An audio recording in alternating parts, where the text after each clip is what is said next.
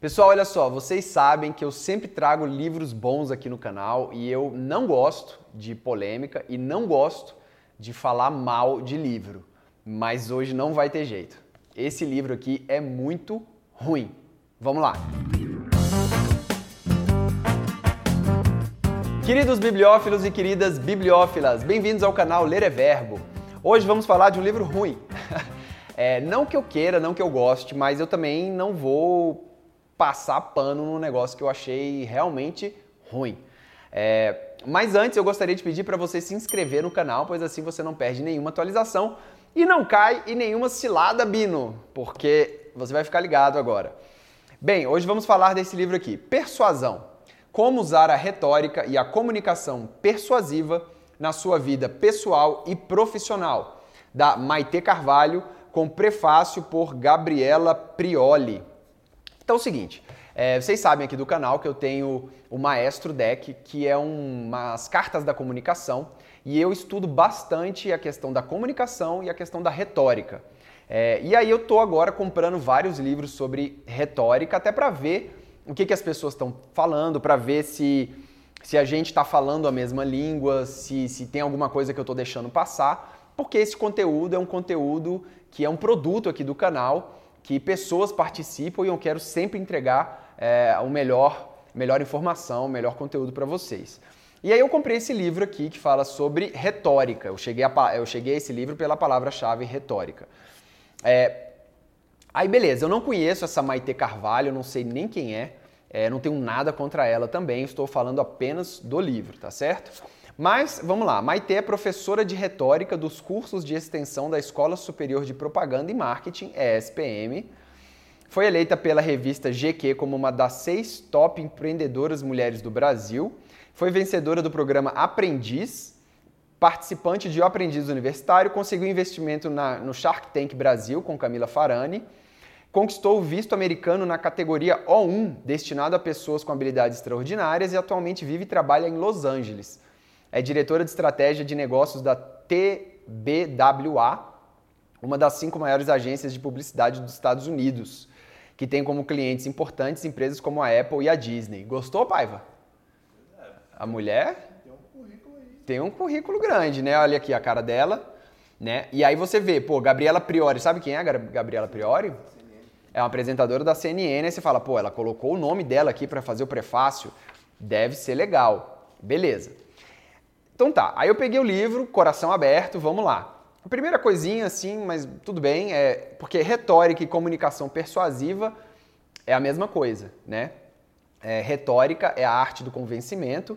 Então, se você está falando sobre comunicação persuasiva, mas tudo bem, né? Vamos entender, porque até porque isso eu não considero como um erro nem nada disso, porque no Brasil a gente divide a retórica parece que é algo fora da comunicação, fora da persuasão.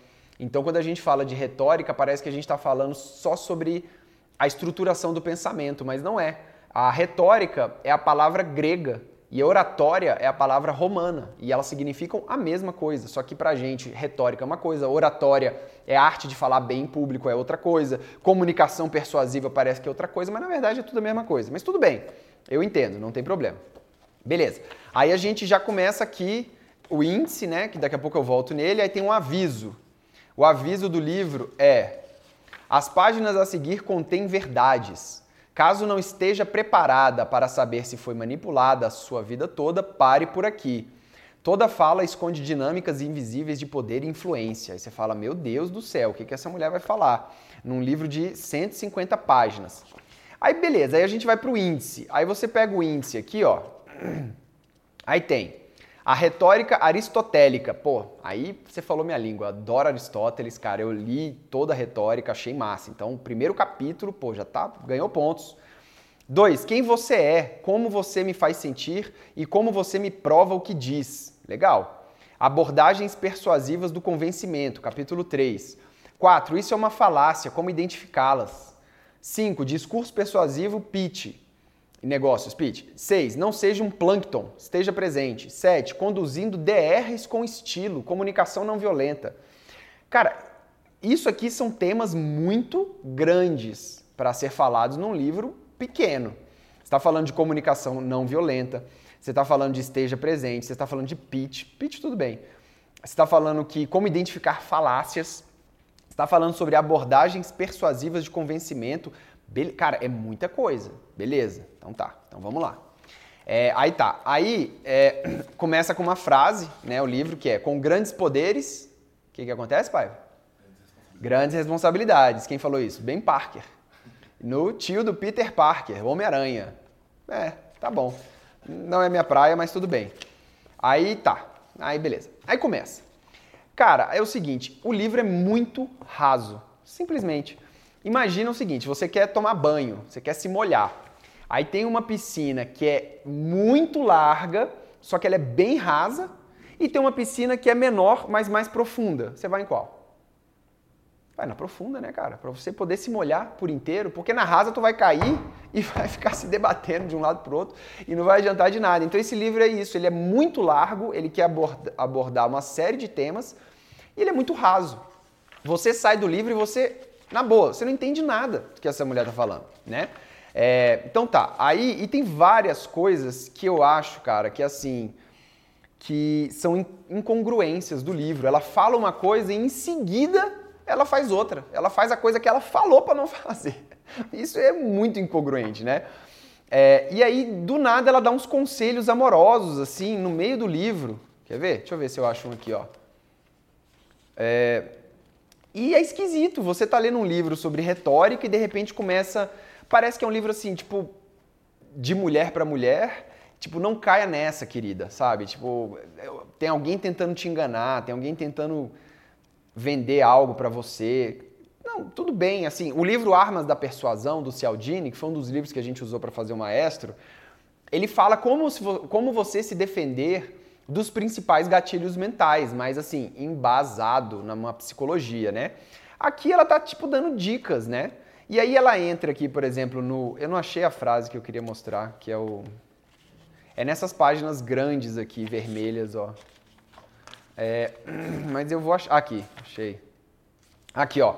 Você está lendo o livro e vem assim: Eu quero que você me prometa que, na próxima vez que tiverem uma entrevista de emprego ou numa reunião importante para apresentar um projeto ou até mesmo um date com aquele crush do aplicativo que você ainda não conhece, seja lá o que for, você vai olhar no espelho e vai dizer: Eu espero que eu goste deles. E não, eu espero que eles gostem de mim que, velho? Mas você está falando de etos, patos e, e logos aqui.